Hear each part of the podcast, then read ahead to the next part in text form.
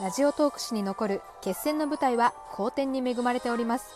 新しい歴史の幕を開けた第1回天下一舞踏家。果たして優勝旗は誰の手に渡るのでしょうか。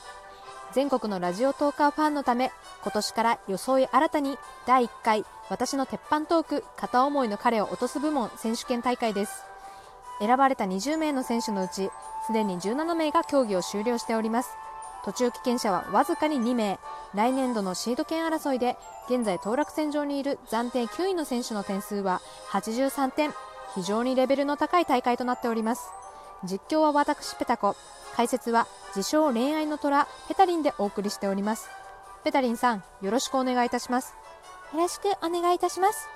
また今回の大会はラジオトーカー番組先輩と後輩の秘密基地へようこその先輩と後輩こうたくんが主催しております。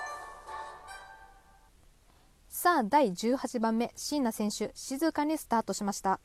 ここで改めて椎名選手のプロフィールを紹介しましょう。身長158センチ見た目は芋特徴これと言ってなし。分析科学研究室に所属。所属理由は先生がイケメンだったから非常に単純な理由です。胸がないという欠点をいかにカバーできるかが勝敗を決めそうです。髪を染めたことがないというのも伸びしろを感じられます。今回落とす相手は同じ研究室の先輩。こちらの研究室では後輩先輩が2人1組になって各々の研究に取り組む制度を設けております。ベタリンさんこちらの相手は手強いでしょうか？決してモテないというわけじゃないんですが自分からは積極的に動かないタイプですね。間宮祥太に似てるとの情報が入ってきましたが、これは言い過ぎですね。NHK の青い穴の方が似ておりますって、誰がわかるのこれ。まあ、とりあえず芋のままでは厳しいです。なるほど。現在、椎名選手は研究室のパソコンの前、少しでも真面目さをアピールしようとしているのか。おっと、椎名選手、手が止まりましたね。これは？これは写真ですね。彼の両隣にトリンドルニの可愛い女の子が写っております。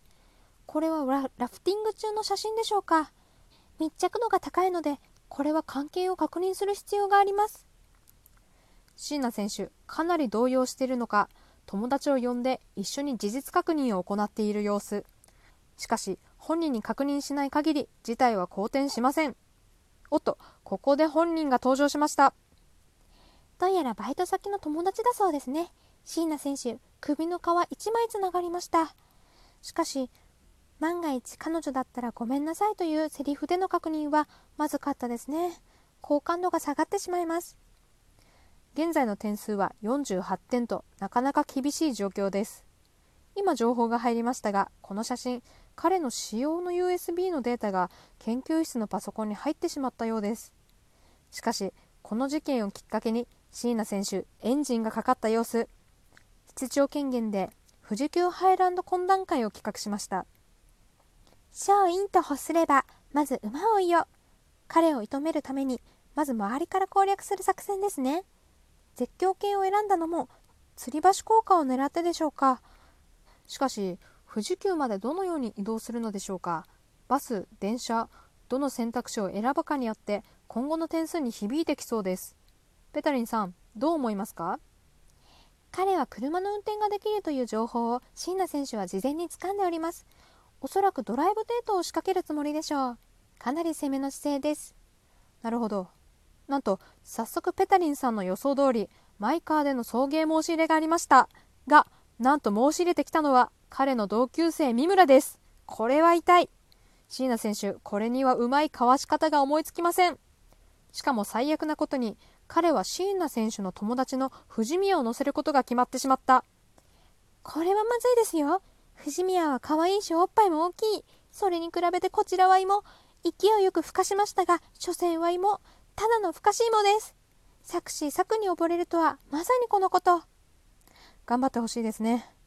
おっと、ここでネギの差し入れが。この放送はラジオトークと連携しておりまして、右下のハート、ニコちゃん、ネギボタンを押していただくと、皆様のリアクションが選手に届きます。ペタリンさんここからの打開策はあるのでしょうか？相当厳しいです。椎名選手は他の選手と比べて相手の反応を正確に読み取る能力は抜きん出ているのですがそれ以外は見劣りしています。己をどう磨くかそれにかかっていますね。